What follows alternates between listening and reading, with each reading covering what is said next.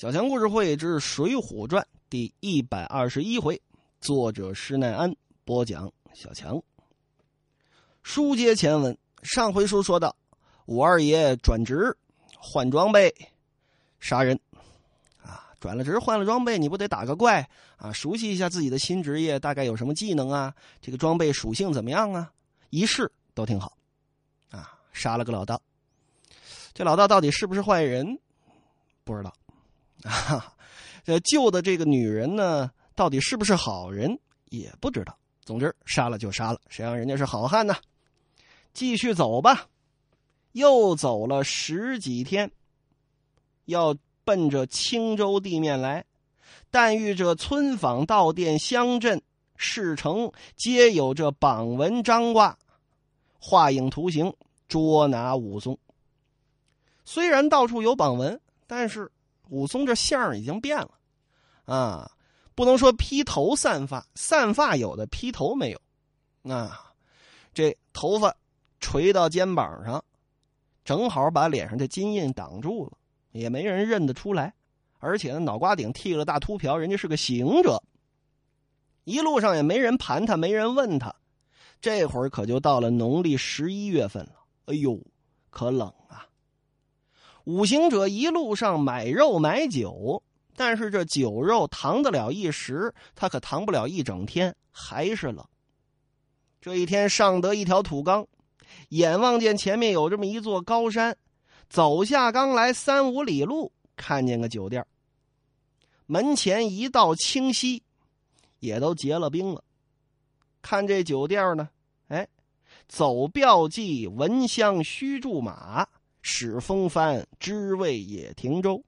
路边小店，过得土缸子来，进得村家酒店，往这儿一坐啊，酒家，呃，哦，对，想起来了，弥陀佛，嗯，先打两角酒来，有肉买来就吃。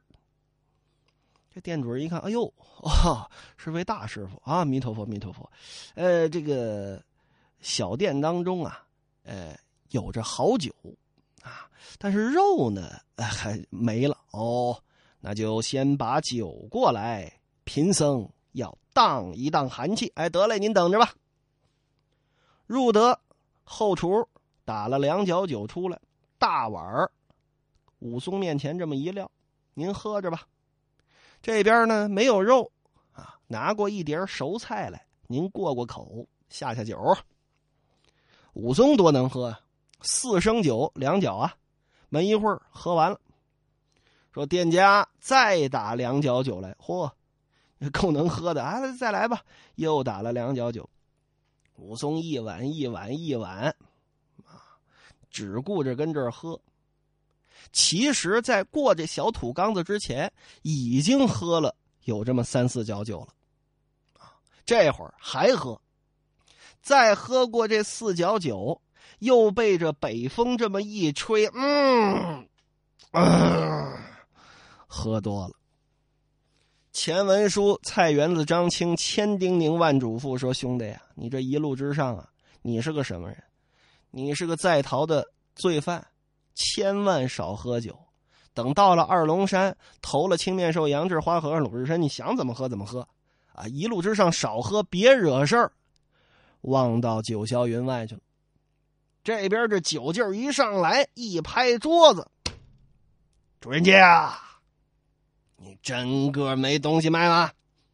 嗯，你有没有自己家要吃的肉啊？啊，有的话卖给贫僧吃，到时候一块给你银子嘛。哎呦，你说，哎呀，我们这也不是甩闲话啊。”也没见着个出家人进了个店子就要酒要肉，就跟这儿喝，就跟这儿吃吧。啊，师傅，啊我看这事儿就算了吧，真没有肉。就算有肉，上哪儿这给您弄去？这真没有啊！哎，我又不是不给钱，你干嘛不卖给我？嗨，师傅，我说了没有啊？正跟这儿说着呢，有打外边走进一位大汉来。带着三四个人，武松打眼儿一瞧，这条汉子，嚯，顶上头巾鱼尾翅，身上战袍鸭头绿，脚穿一对踢上靴，腰系数尺红搭巴，面圆耳大，唇阔口方，长七尺以上身材，有二十四五年纪，相貌堂堂强壮士，未亲女色少年郎。二十四五岁少年郎，应该不是吧？现在二十四五岁都叫大叔了啊！比方说，听众朋友们叫我都是啊肉叔啊，我说哎，我多希望就是不要叫这个肉叔啊、强哥啊，显得多显老是吧？叫小强啊，小强强强强强子弟弟啊，都可以嘛，是不是啊？肉弟啊。强弟，怎么听着跟耽美文似的？行了，不说这个啊。总之吧，说为亲女色少年郎啊，古人啊，要是二十四五岁为亲女色，那估计是长得很难看很难看。你想，十四五岁就结婚了啊？你二十四五岁，要不家里没钱，要么你长得真磕碜啊，没法说。总之，这条大汉引着三四个人来到店中，这主人家一看，哎呦，可就不理武松了，笑容可掬，迎到近前，哎呦，大郎您来了，来来来来来，您您您坐，您坐，您坐。说着，一拿肩膀上这手巾给擦着这桌子，这汉子往这一坐啊，我吩咐你的安排好了吗？哎呀。这大郎，您吩咐的事儿能不给办吗？是吧？这鸡呀跟肉啊，香喷喷的，已经给您煮得了，就等着您来吃呢。嗯，我再问你，我存在你这儿那青花瓮酒在哪儿呢？啊，这这这就也跟里边呢，我给您拿出来。这汉子，还有这三四个人就跟武松对面那桌子往那儿一坐，这主人。捧着一尊青花瓮，那说到这儿就得扯点闲篇了啊！我估计这个是施耐庵老师以元代，嗯，或者说明朝初年的，呃，这个世界观啊，可能稍稍的套了一下北宋时期，啊，因为怎么呢？五代十国以及北宋的时期呢，青花瓷不流行。青花瓷是打什么时候出现的？青花瓷是唐出现的。唐青花，说直到今天宋朝能够被发现的，甭管是南宋还是北宋，说发现的这个青花瓷啊，极少极少。青花瓷真正兴盛是元代景德镇啊，元青花。到后来明朝啊，明青花到清朝啊，有着康雍乾三朝各种青花啊。说今天玩这个，那你得家资巨万，那你才玩得起。咱不是说这宋朝瓷器不行啊，宋朝的瓷器啊，宋瓷宋瓷的嘛啊，当然不是这个梗啊，这个宋朝的瓷器也好，只不过呢，它是青花瓷的一个真空期。那么有人就说了，这青花瓮酒它就不能是酒的名字吗？呃，起码以小强个人对酒的了解来说呢，啊，我还真没听说过什么青花瓮酒，啊，应该是青花瓮。装的酒是这个意思啊，而且我也专门查了一下，好像是没有说这种酒的名字，只能从器皿的角度去说。总之吧，把元代穿越来的啊这么一坛子青花瓮装的酒给抱出来了。您想，青花瓷那是值钱的东西啊，啊，甭管北宋有没有，显得这酒这么值钱。抱了出来，打开泥封，倒在一个大白盆里。这时候北风正劲呢，冬天呢，小北风这么一卷，这么一吹，武松偷鼻子一闻，嗯，呵，就感觉自己喉咙啊，这儿有个小人就跟里头蹦啊，喝呀，喝呀，喝呀，可就痒起来了，恨不得抢过来就喝。这店主人转身到后厨，用盘子拖出一对熟鸡，两只煮熟的，一大盆的精肉都往这汉子面前这么一放，而且几样菜蔬都摆好了，亲自跟旁边伺候着，拿这勺子啊盛这酒，挨个碗里这么一倒。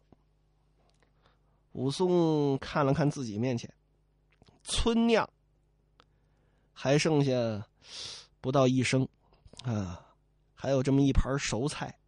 武松看着这盘熟菜，咱也甭管是什么菜了啊，就比方说，啊，白水煮白菜，啊，看着呵，这个白，啊，他怎么这么白？他气死头长雪，他不让二路霜，气死了头号的杨白面了吧？啊！我去你娘！火了啊！啪一拍桌子呀！主人家，你给我过来！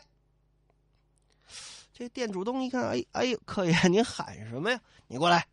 我问你，你们这店好生的欺负人呢？难道我？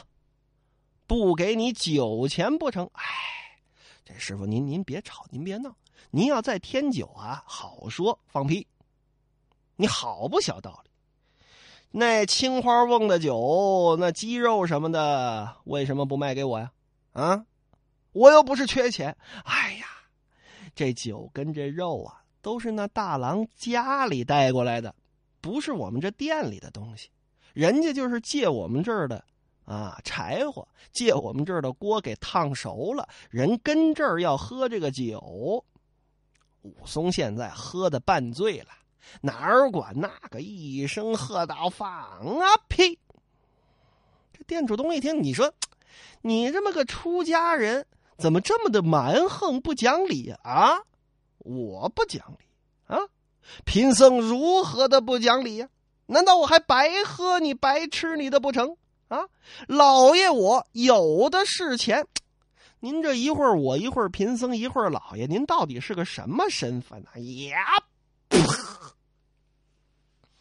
武松跳起来，叉开五指，胡萝卜粗细，巴拉啷啷，棒槌声，照着这店主东上呗，一巴掌给抽出去了。打狗看主人。这店主东都说了，我吃的啊，不是不是啊，那那位好汉吃的那个东西，那坛子酒都是人家自己家带过来的。你知道这情况还打人，这不就等于打对面那位公子的脸吗？这位大汉一看，跳起身来，哎，我说，哈哈，好你个鸟头头，啊，好不守本分呢，还敢打人！有道是出家人勿起嗔心，你这是什么意思？武松醉眼捏斜啊！我自己打他，关你屁事！哎，我好心好意劝你，你这鸟头陀还敢把言语来伤我？武松嘡一脚，把桌子给踹飞了。这是怎么呢？要打架，先腾出场地来。你小子说谁？说着，身子可就往前凑。这汉子也不怕，嘿，要打架？你这是太岁头上动土啊！啊，来，咱别跟屋里打，要打外边打去。出来跟你讲话，我怕你。俩人可就来到了外边。这汉子一瞧武松这个，这块儿。比自己都大着一号了，不敢轻敌，所以呢，没选择先进攻，摆了个架势，做了个门户，等着武松打过来。武松抢步近前，啪，一拳抡过去。这汉子身法还不错，闪过这一拳，两手砰捉住了武松这手腕，脚底下使了个绊儿。想把武松给绊倒在地，我去呀！哈哎哎，怎么呢？没绊动。那武二爷那马步扎的多狠呐！甭说是你啊，就就甭说这汉子，就是铜铸的罗汉、铁打的金刚，踹武二爷这马步都踹不开。武松一看，你你没劲儿了，那换我来。对方两只手捉着自己的胳膊呢，武松稍稍往回，你过来吧。这么一使劲儿，这汉子，哎呦，啊，这脸冲着武松那脸就过去了啊，嗯，差点就亲上了。武松一抬手，刚刚左手被攥住，这边右手照着这汉子肚子上，去的，噗！这汉子刚刚吃那点东西，都吐出来了，咕噔。倒在雪地当中，旁边那三四个村汉一看呢，嚯，一个个手颤脚麻，不敢上前。武松晃晃悠悠走过来啊，告诉你不给我吃肉是吧？砰，大脚丫子一抬，直接踩这位肚子上了。这回不是刚才吃的东西了啊，去年的年夜饭，还有那没消化的。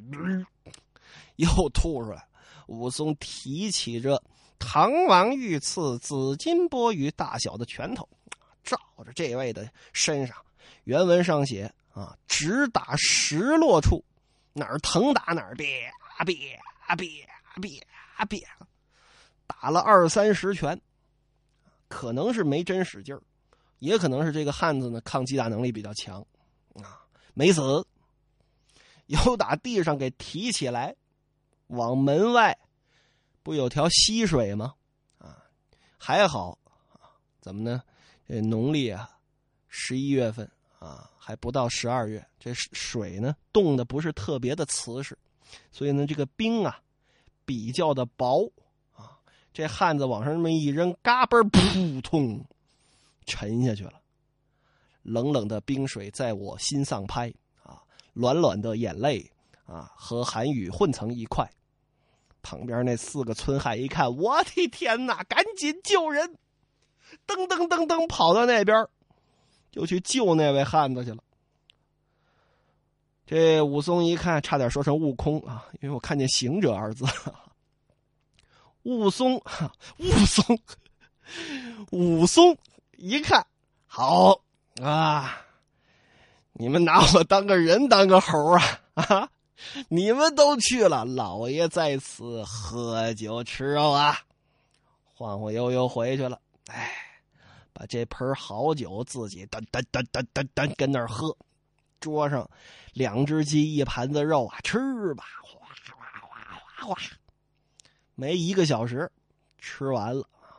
呃，嗯，好，又醉又饱。